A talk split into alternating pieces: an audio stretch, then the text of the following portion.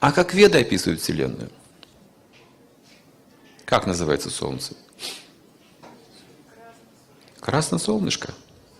Сурья Вазван. Вы приветствуете его, когда на вас ходит, вы радуетесь, вы не боитесь ничего. Почему? Все процессы контролируются личностью. Причем эта личность вам желает добра. Почему боитесь Солнца? Почему боитесь комет каких-то? А потому что нет взаимоотношений со всем этим. Наука взаимоотношений утрачена. Нет отношений, что это просто молекулы, атомы. Это просто гигантские страшные стихии, которые слепые, жуткие, безмозглые, лишенные разума всякого. И мы живем в этом хаосе страшном, нужно выжить каким-то образом.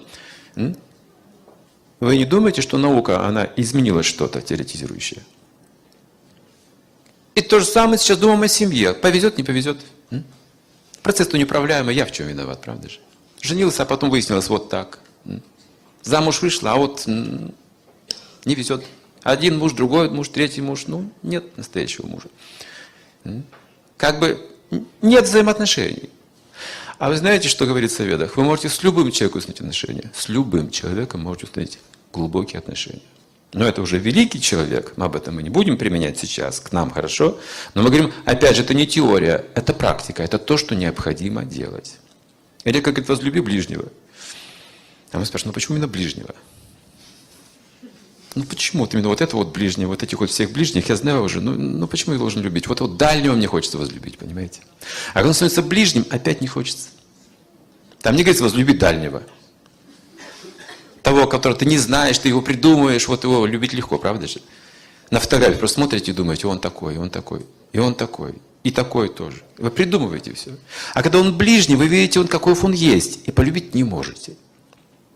А полюбить-то как раз нужно ближнего. И кто же мой ближний? Спросил кто-то Иисус с вызовом.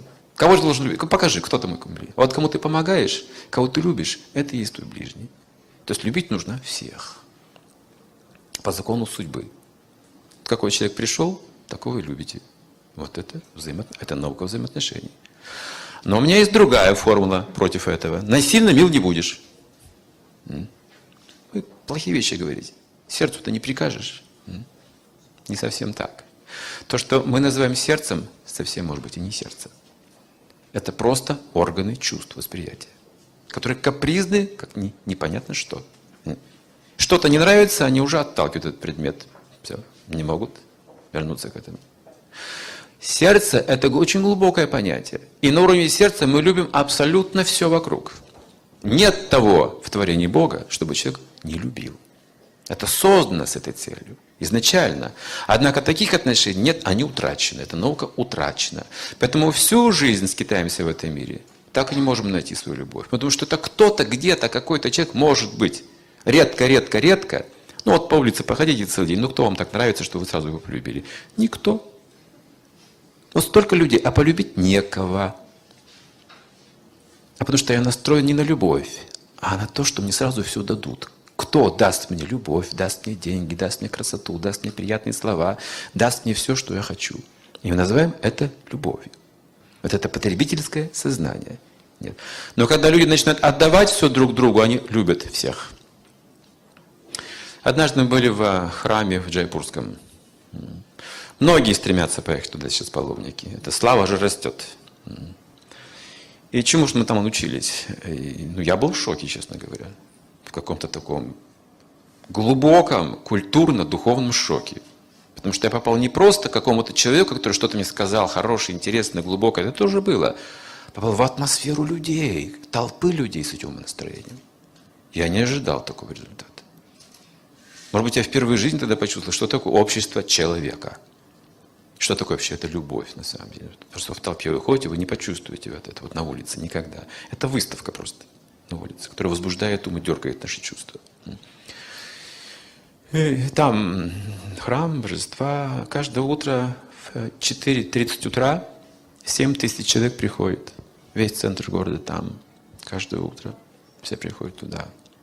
И поют так, что завораживают душу. Уже утром, каждое утро службы. Хорошо. Мы посетили. Мы увидели эту культуру. А затем традиционно обходят божества, алтарь вокруг люди. Ну, такова традиция по часовой стрелке. Это тоже считается взаимоотношения. Так строятся взаимоотношения с божествами. И приятная атмосфера, просветление, ну, ну служба, ну, сами понимаете. Так ведь?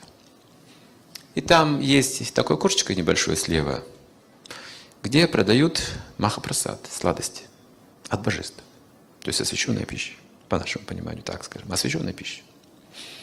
Я подумал, я куплю обязательно кулечек другой, чтобы отвезти в Россию, угостить здесь. Потому что через пищу передается то настроение. Я купил кулечек другой, и прежде чем я его спрятал себе в сумку, меня окружила толпа местных людей с протянутыми руками. Как дети. И все вот так вот тянули руки. Давай сюда. И что-то было удивительное в этом, они были на самом деле настолько чисто, вот это их было стремление от меня что-то получить, что я автоматически даже неосознанно взял и раздал все, что было. Думаю, странно, а что-то мне обобрали, что ли? Надо покупать еще. Я пошел, купил еще, и снова точно такая же история. Сразу меня обступают и берут. И всякий, кто покупает, его сразу обступают, он раздает. Оказывается, они покупаются, чтобы сразу же раздать. И более, если вы выходите вокруг храма, вот, вот этого алтаря, вам тоже что-то дают, дают, каждый дает, каждый другу что-то что И через минут 10-15, полчаса вы чувствуете, что это ваша семья, вы любите всех. Принцип дадати. Они постоянно это делают. Они никогда ничего не скрывают. Если у вас есть что сказать на душе, вы говорите недалеко. И люди соберутся, будут слушать вас. Если вы говорите от сердца, они вас будут поздравлять, они будут с вами переживать, будут вместе с вами плакать, они будут жить вместе с вами. Они все нам стали за один день родными людьми сразу же. Сразу же, мгновенно. Это был культурный шок у меня. В Бенгалии было то же самое. Посетили одну деревню.